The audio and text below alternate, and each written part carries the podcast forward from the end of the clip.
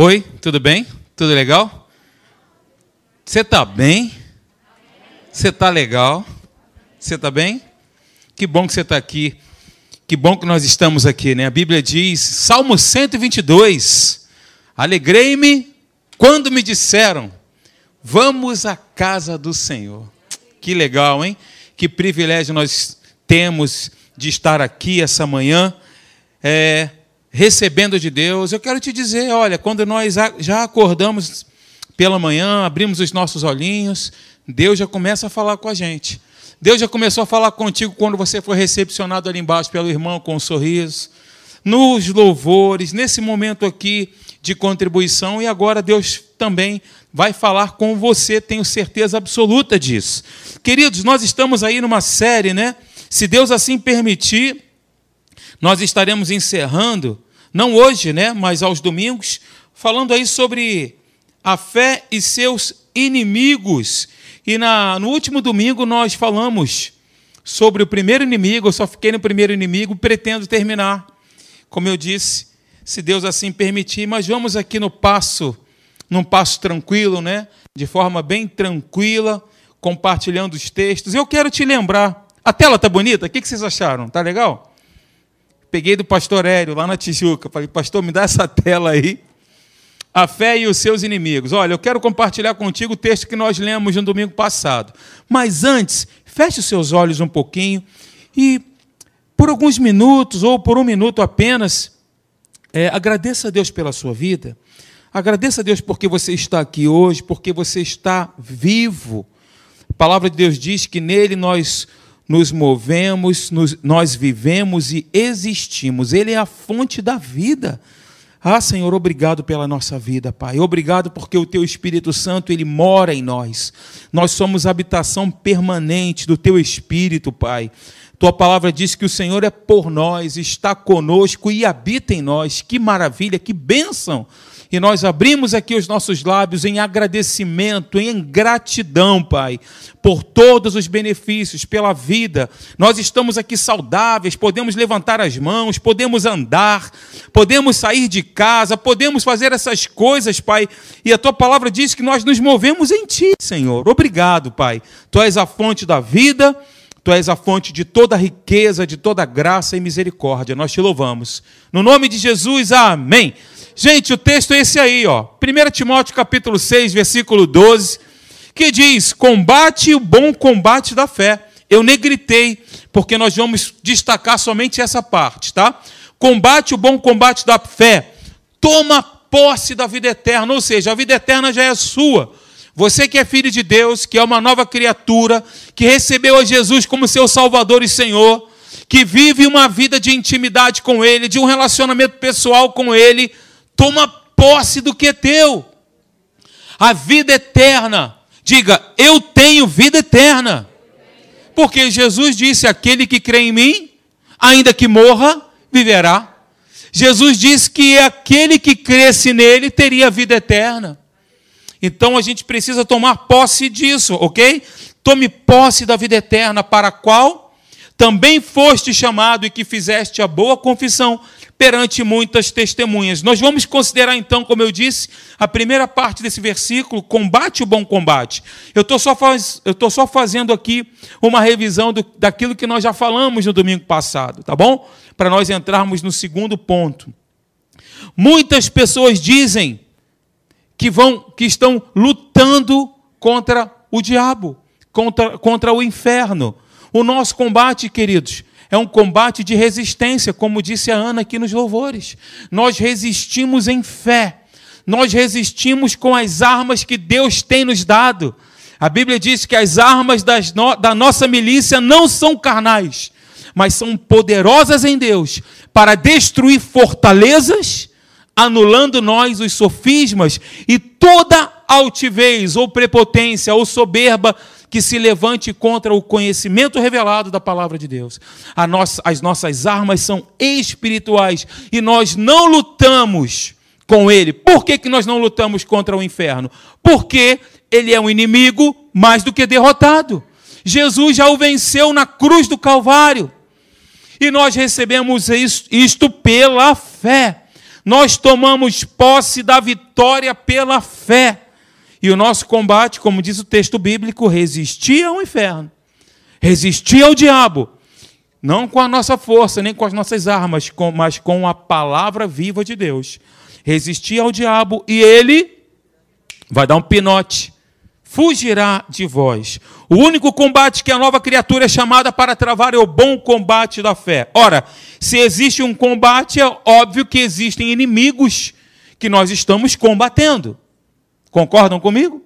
Se existe um combate, nós precisamos combater, resistindo em fé, contra alguns inimigos, e dentre estes inimigos eu cito, estarei citando alguns, tá bom?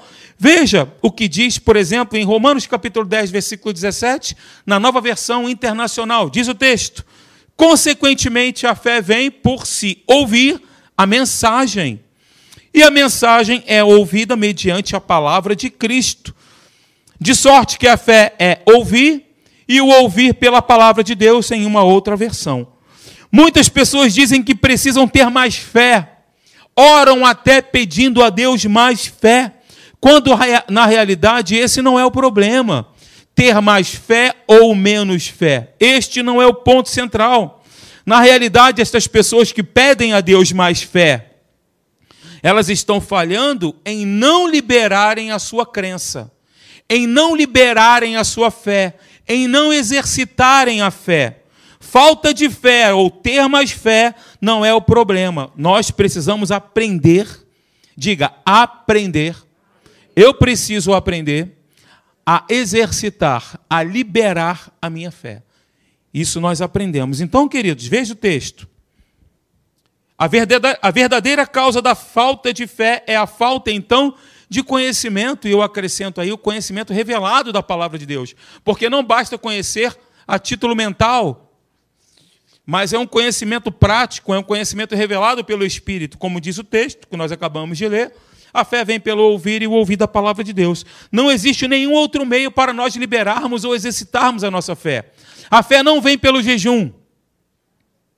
A fé não vem pela oração. Ok? A fé vem pelo ouvir. Não somente ouvir, mas o ouvir, guardar e cumprir. Porque ouvir por ouvir, qual é o benefício? Ouvir, guardar e cumprir. Ok, gente? Quando nós dedicamos tempo na meditação da palavra, e quando nós ouvimos a mensagem da palavra de Deus, consequentemente a fé vem.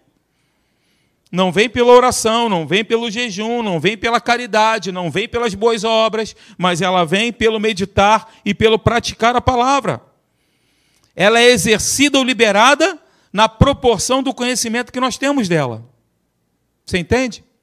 A fé, ela é exercida ou liberada na proporção do conhecimento que eu tenho da palavra de Deus. Se eu não conheço, se eu desconheço, se eu não tenho esse entendimento, como poderei liberar a minha fé? A fé é liberada também através das nossas palavras, através das nossas confissões, das nossas declarações. Eu criei, por isso aqui falei. Como o pastor Marcelo leu, Josué capítulo 1, versículo 8. Josué, não cesses de meditar. Era o que diz o texto? É o que diz o texto? Não cesses de meditar no livro da lei. Não, não estava dizendo isso. Não cesses de falar. Não é simplesmente falar por falar. Porque a, Jesus disse né, que a boca fala que o coração está cheio. E o coração se alimenta das palavras que saem da nossa boca. É um processo. Então nós cremos com o coração e falamos com a nossa boca. Eu falo aquilo que eu creio. Eu falo aquilo que está dentro de mim. As palavras que são exaladas da minha boca, na verdade, são fundamentos estabelecidos dentro do meu coração, dentro do meu espírito. É a certeza, ok? Se a nossa fé não está sendo liberada ou exercitada, é porque o nosso entendimento revelado da palavra de Deus não está, consequentemente, crescendo. É um processo, ok? Gente, olha só. As causas mais frequentes da incredulidade, que é um fungo, a dúvida e a incredulidade, são um dos maiores inimigos para nós liberarmos a nossa fé. Então, as causas mais frequentes da incredulidade são a falta de conhecimento daquilo que a palavra de Deus diz e a falta de conhecimento da nossa redenção e dos nossos direitos e privilégios decorrentes da redenção de Cristo Jesus. Nós sempre falamos aqui, se você percebeu desde o início desse encontro, tanto a Ana quanto o pastor Marcelo falaram várias vezes: nós somos filhos de Deus, nós somos herdeiros de Deus, nós somos co-herdeiros em Cristo, essa é uma realidade. Isso é um fato estabelecido, queridos. Então, gente, inimigo número um, como eu falei domingo passado, é a falta de entendimento daquilo que significa ser nova criação em Cristo Jesus. Qual é o texto? Eu hoje eu não precisava nem pregar, porque os dois ali já pregaram aqui suficientemente, né? Qual é o texto bíblico? O que ele disse, pastor Marcelo falou. 2 Coríntios capítulo 5, versículo 17. E assim, quem está em Jesus aí? Quem está em Cristo? Diga, eu estou em Cristo Jesus. Eu estou em Cristo Jesus. Repete para você ouvir. Eu estou em Cristo Jesus. Diga comigo, aquele que se une ao Senhor torna-se um espírito com ele. Aleluia! Se alguém está em Cristo, é o nosso caso. É nova criatura, as coisas antigas se, já passaram. Eis que tudo se fez novo, eis que se fizeram novas. E Efésios capítulo 2, versículo 10 fala também sobre isso. Pois somos feitura dele eu falei para você o que significa essa palavra no domingo passado. Feitura significa poema. Poema é uma palavra grega que significa poema, obra de arte. Pois nós somos a obra de arte de Deus, nós somos o poema de Deus. E a boa notícia é que Deus está escrevendo cada linha da nossa história. E o final vai ser muito feliz porque o escritor dos escritores né, está escrevendo a história da nossa vida, pois somos feitura dele, criados em Cristo Jesus. Glória a Deus. Criados em Cristo Jesus. Então, queridos, não diga jamais que você não tem valor, jamais diga isso. Jamais diga que em Cristo Jesus você não é valorizado, que você não merece, que, ah, é até humilde de falar isso na oração: Senhor, eu não mereço. Pobre, cego, nu e infeliz.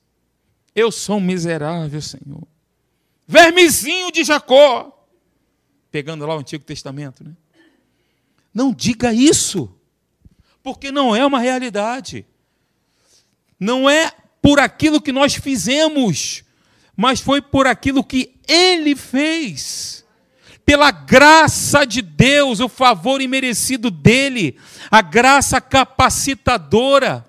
É por aquilo que Jesus conquistou, pela vitória que ele conquistou.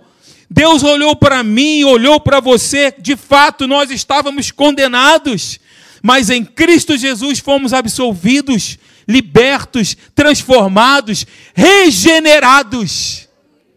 Glória a Deus! Então, quando Deus ele olha para você, diga para o teu irmão, quando Deus olha para você, para você, ele vê Jesus em você.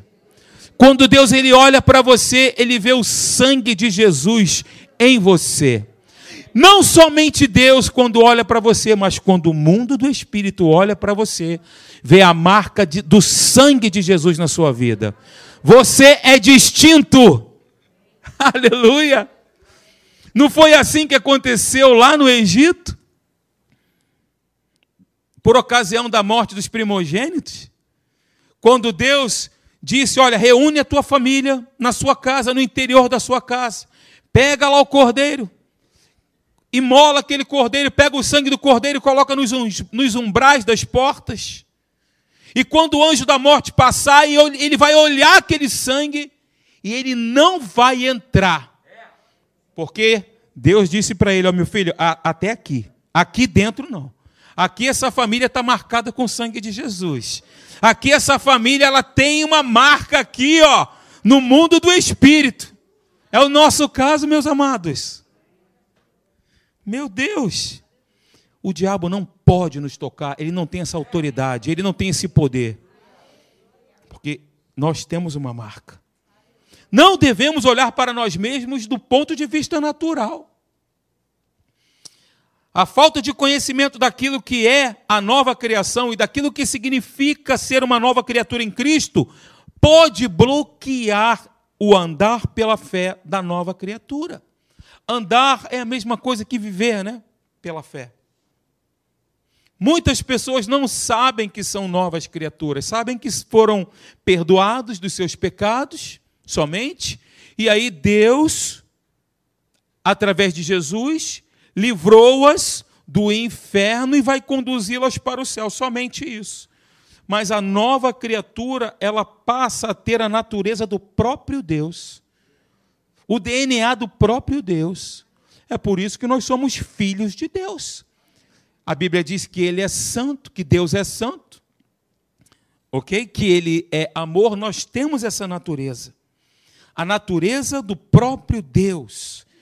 E esse texto está lá em 2 Pedro, capítulo 1, versículo 4, que diz que nós somos coparticipantes da natureza divina. Ok? Eu quero te fazer um exercício com você prático que nós fizemos no domingo passado. Confissão de fé, ok? Olha só. Coloca na primeira pessoa, coloca como se fosse você, exatamente nesse texto, ok? Como novas criaturas. Não somos somente pecadores perdoados, somos novas criaturas criados por Deus em Cristo, com a própria vida e natureza de Deus em nossos espíritos. Ok? Então diga para você mesmo, como nova criatura, não sou somente um pecador perdoado. Sou nova criatura, criado por Deus em Cristo Jesus com a própria vida. Diga vida, vida, vida, vida. Deus é vida, vida, é saúde, é vida, vida plena. A vida que o próprio Deus experimenta, zoe, vida e natureza de Deus em nossos espíritos. Outra confissão: sou filho de Deus, herdeiro de Deus e co-herdeiro em Cristo. Outra confissão: tenho a vida eterna. Não sou salvo apenas dos pecados, mas Jesus disse aí nesse texto: estas coisas vos escrevi a fim de saberdes que tendes a vida eterna. A vós outros que credes em o nome do Senhor Jesus, em o nome do Filho de Deus, quem crê em Jesus? Quem crê?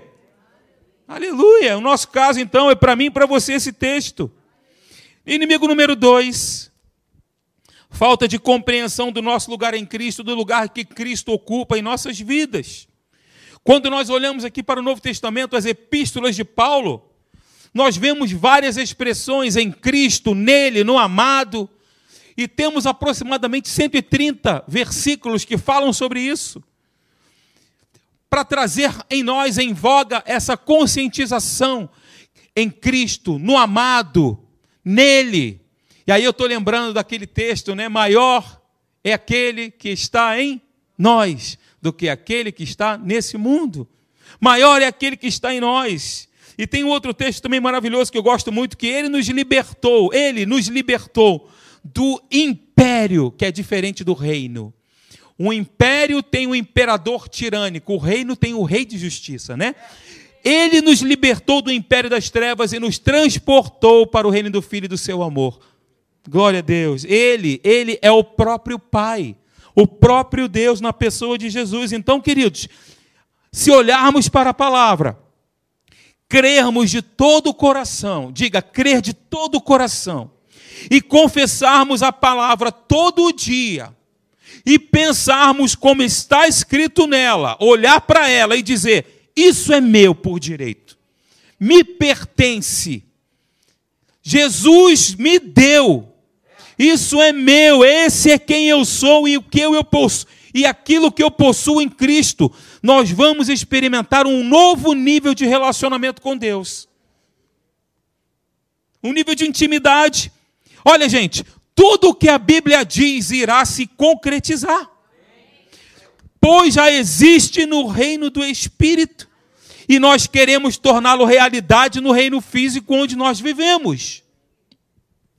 Diga comigo, as confissões de fé geram realidade. As confissões de fé geram realidade. Se fizermos isso todos os dias, todos os dias, como um hábito, nós vamos viver à luz desse entendimento. Nós vamos viver à altura daquilo que nós possuímos em Jesus. Gente, essa é a receita. É a prescrição do médico dos médicos. Ele prescreveu, vamos seguir a prescrição. Mas não é isso que eu estou sentindo. Cara, para com isso. Para de dizer aquilo que você está sentindo. Para de dizer aquilo que você está vendo com os olhos naturais. Nós não vivemos por aquilo que nós sentimos ou vemos. Nós vivemos por aquilo que estamos crendo, porque a Bíblia diz que o justo ele vai viver por aquilo que ele crê. E eu creio falando com a minha boca. A fé ela é ativada pela voz, como um interruptor quando acendemos as luzes. Não é um papagaio, não é um assentimento mental, não é somente crer com a mente. Depois nós vamos entrar nesse ponto. Porque falar até papagaio fala, né, gente? Mas é crer de verdade com o coração. Mas nós precisamos desenvolver, liberar, exercitar a nossa fé. E de que forma fazemos isso? Ouvindo. A fé vem pelo ouvir, pelo meditar. Então não deixe de ler a Bíblia todo dia. Não deixe de meditar na palavra de Deus. Não deixe de estar na igreja. Vem para a igreja. Eu não posso ir para a igreja, mas para o shopping eu posso ir. Então, vamos lá. Se uma pessoa não tem o entendimento daquilo que tem em Cristo, e quem Cristo é em sua vida, a sua fé torna-se inoperante, não funciona. Eu não tenho esse entendimento. Esse entendimento vivo, ele vai restaurar em nós os hábitos saudáveis. Esse entendimento vivo restaura as pessoas vai restaurar as pessoas do hábito da ansiedade, da preocupação, do que, daquilo que eu não posso, que eu não sei, que eu não consigo. As nossas confissões nos governam. As nossas confissões de fé nos governam. Aleluia! Olha o que, que diz Atos capítulo 17, versículo 28. Nele, no amado, no Senhor dos Senhores, em Cristo Jesus, nós vivemos Levanta a tua mão. Fica de pé um minutinho, um minuto, rapidinho. Isso. Essa atitude que você tomou agora de levantar as tuas mãos e ficar de pé, você só fez isso porque você tá em, ele te mantém vivo. É o que está escrito. Eu me movo, eu vivo, eu existo. E em Cristo nós não apenas existimos, nós vivemos, né? Olha só, você ficou de pé, você teve essa consciência de se levantar porque Ele mantém a sua vida. Ele mantém você vivo, ele mantém você respirando, o seu coração batendo, o seu pulmão inflando, o sangue correndo no teu corpo. Aleluia, é ele que faz isso, gente. Tudo vem dele, tudo para ele, tudo depende dele. Obrigado por participar. Pode sentar. Vocês são obedientes, hein? Vocês são dez. Tem até um louvor que o pastor Marcelo cantava muito. Você é dez, você é muito dez. Com Jesus, conseguiu me conquistar. Para quem você que não ouviu, ele falou que é do Ben 10. Não é um Ben 10, não, é um louvor. não consegui nem cantar. Vamos praticar então, ó, nele, em Jesus, nós vivemos, nos movemos e existimos. Ah, eu vou sair para trabalhar hoje. Só está de pé porque Jesus deixou. Só vai trabalhar porque Ele mantém você respirando, teu coração batendo. Isso é ou não motivo da gente agradecer a Deus todo dia? Meu Deus. Prática. Vamos confessar. Em Cristo diga, eu vivo.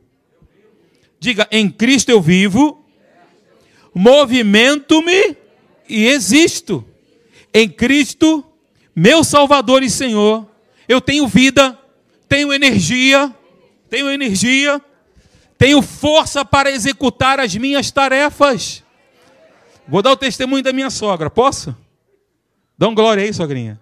Hoje eu trouxe duas sogras, né? Então é, é mais poder, né? Estava conversando ontem no café da manhã, ela faz uma caminhada ali na pista Cláudio Coutinho. Ela, a dona Margarete também faz, né? Fazem umas caminhadas aí. É bom caminhar, hein, gente? Fala para mim, pastor, você tem que caminhar. Eu tenho que viver aquilo que eu prego, né? Aí a minha sogra falou: Olha, chega numa partezinha ali da Cláudio Coutinho que tem uma subidinha. Eu olho assim, eu estou cansada, mas Espírito Santo me leva. Ela estava dizendo: Espírito Santo, me leva, me conduz. E ela vai, vai e consegue, né, sogrinha? Quer dar esse testemunho aqui? Não. e ela vai. É isso, gente. Ó, energia, força. Ele nos dá força para executar as tarefas do dia a dia, dá disposição para a gente, amém? Olha, o que, que diz aí em João capítulo 15, versículo 5, parte A e versículo 7? Eu sou a videira, vós os ramos. Se vós estiverdes em mim e as minhas palavras estiverdes em vós, pedireis tudo o que quiserdes e vos será feito. A palavra de Deus não pode mentir. Não pode mentir, porque ela é a verdade. Ok? Prática. Eu estou e vivo em Cristo, que é a videira. Eu sou o ramo. A vida de Deus está em mim. A sua natureza, a qual é a natureza do amor, está em mim. Assim como o sangue corre em meu corpo físico, a sua vida, a vida dele, corre em meu ser interior. Então, deixarei essa vida e o amor me dominarem. Aleluia! Número 3. Outro inimigo, falta de entendimento em relação à nossa posição de justiça em Cristo. A falta de entendimento da, da justiça de Cristo mantém as pessoas em escravidão. Escravidão num pensamento escasso, num pensamento de miserabilidade, de indignidade, de condenação, mais do que qualquer outra coisa, porque a pessoa sempre sente-se culpada, indigna, desvalorizada, não entende que Jesus removeu a mancha. Ele quitou o pecado e removeu a mancha. Não entende, não percebe isso, precisa abrir os olhos para entender. Veja o que, que diz 2 Coríntios capítulo 5, versículo 21, diz assim: aquele que não conheceu o pecado, ele, Deus, o fez, fez Cristo Jesus pecado por nós, para que em Cristo Jesus fôssemos feito, feitos justiça de Deus. Gente, o sangue de Jesus nos propicia, nos purifica de todos os nossos pecados e também de toda a injustiça e que através do novo nascimento nos tornamos uma nova criatura justa ou justificada. Então, botei bem grande, inclusive em caixa alta, a parte mais importante. Deus não criou nova criatura que não fosse justa. Então, se você recebeu a Jesus como seu Senhor e Salvador, se Ele é o teu rei, se Ele é o teu pai, se Ele é o teu mestre, se Ele é o teu consolador, se Ele é o teu advogado, se você tem relacionamento vivo com Ele, intimidade com Ele, ele criou a nova criatura justa. Justa, isso é profundo, gente. Ele nos fez novas criaturas que são em Cristo justas. E aí nós somos filhos de Deus e podemos permanecer diante dele como se nunca antes houvéssemos pecado. Isso é tremendo. Pastor, mas nós não somos pecadores. Pecador é aquele que ama e pratica o pecado. Esse é um pecador. O padeiro não faz pão? Ele é o padeiro, ele fabrica, ele está ali. O pecador, ele, se assim eu posso dizer, ele pratica, ele fabrica, ele ama o pecado. Nós não, a Bíblia diz que nós em Cristo Jesus fomos feitos justiça de Deus, em Cristo Jesus ele nos purificou, em Cristo Jesus ele nos santificou. É bem verdade que nós estamos no processo de santificação, de aperfeiçoamento. Nós estamos nesse processo. Mas eu tenho certeza que você que é uma nova criatura, não ama e pratica o pecado como algo natural. Podemos estar diante dele sem qualquer embaraço, queridos, porque fomos justificados sem culpa, sem condenação, sem complexo de inferioridade, porque nós pertencemos a Deus, já não somos de nós mesmos. Quando nascemos de novo, os nossos pecados foram perdoados, inclusive os pecados que ainda cometeremos já foram perdoados. Porém, todavia, entretanto, eu preciso concordar com Deus quando erro e reconhecer o meu erro. Senhor, me perdoa porque eu errei. Eu não quero mais errar. Eu errei. O que acontece? Lá há dois mil anos atrás, quando Jesus ele levou o nosso pecado, ele quitou o nosso pecado e nos purificou, nós recebemos esse perdão pela fé tomamos posse daquilo que é nosso e Deus nos perdoa. Então, se você erra, se você errou, se você falhou, peça perdão a Deus, que Ele perdoa. Alguém poderia até dizer assim: que tem pecado, que tem errado desde a sua conversão, que tem fraquezas em algumas áreas, mas eu tenho boas notícias para você.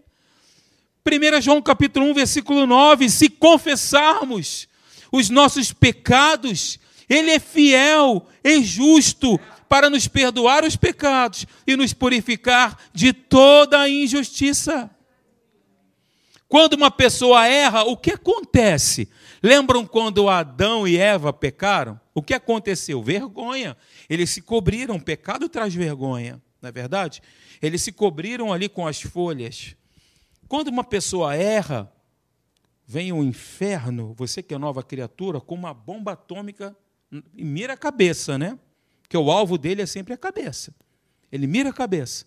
E a pessoa sente-se culpada, aparece um sentimento de injustiça, de inferioridade, de miserabilidade, de indignidade, de vergonha.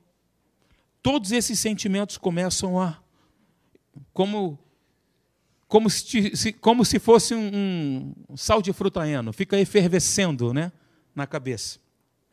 E a pessoa se sente envergonhada, espiritualmente inferior, para entrar na presença de Deus em comunhão com Ele através da oração, do louvor, da adoração, a pessoa fica com vergonha de Deus. Mas eu quero te dizer uma coisa. Deus provê duas coisas para a pessoa que erra. Duas coisas. A primeira delas é essa aí, ó.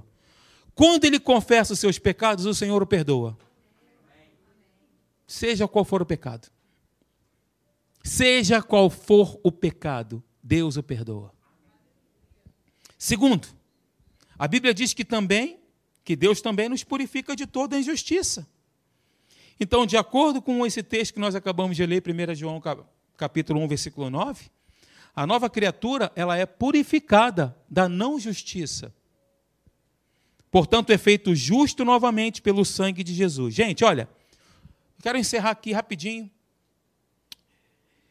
e dizer para você que Deus ele é fiel, como nós, nós lemos no texto. Ele é fiel às suas promessas e ele é justo para não aplicar em nós os mesmos pecados que Jesus carregou sobre o seu corpo no madeiro.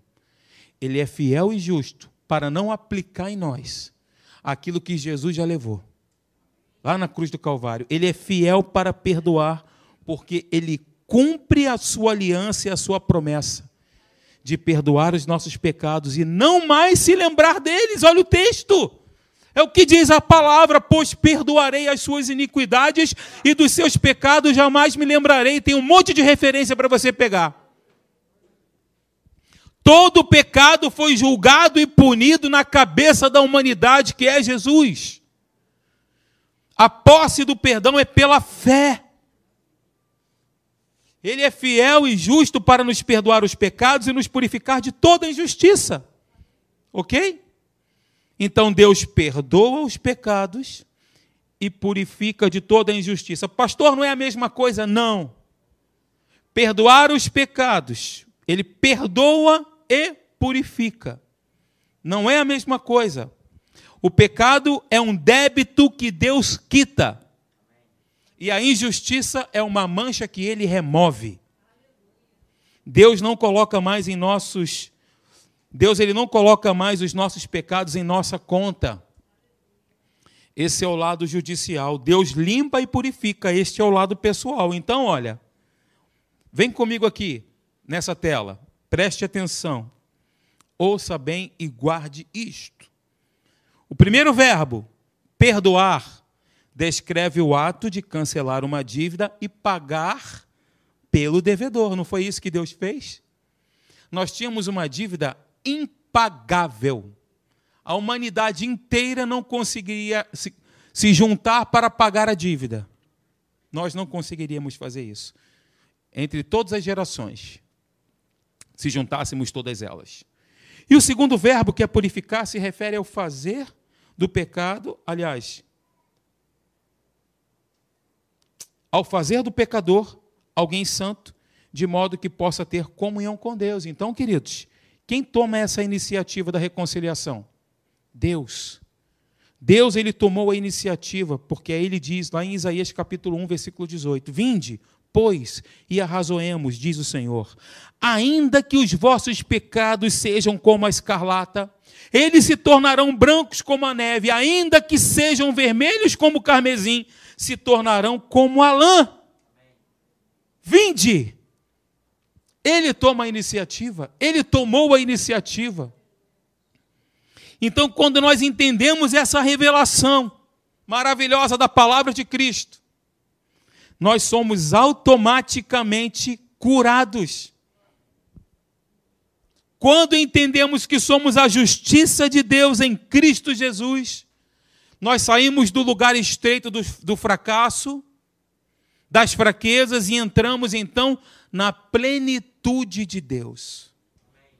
De novo, o que, que diz 2 Coríntios capítulo 5, versículo 21?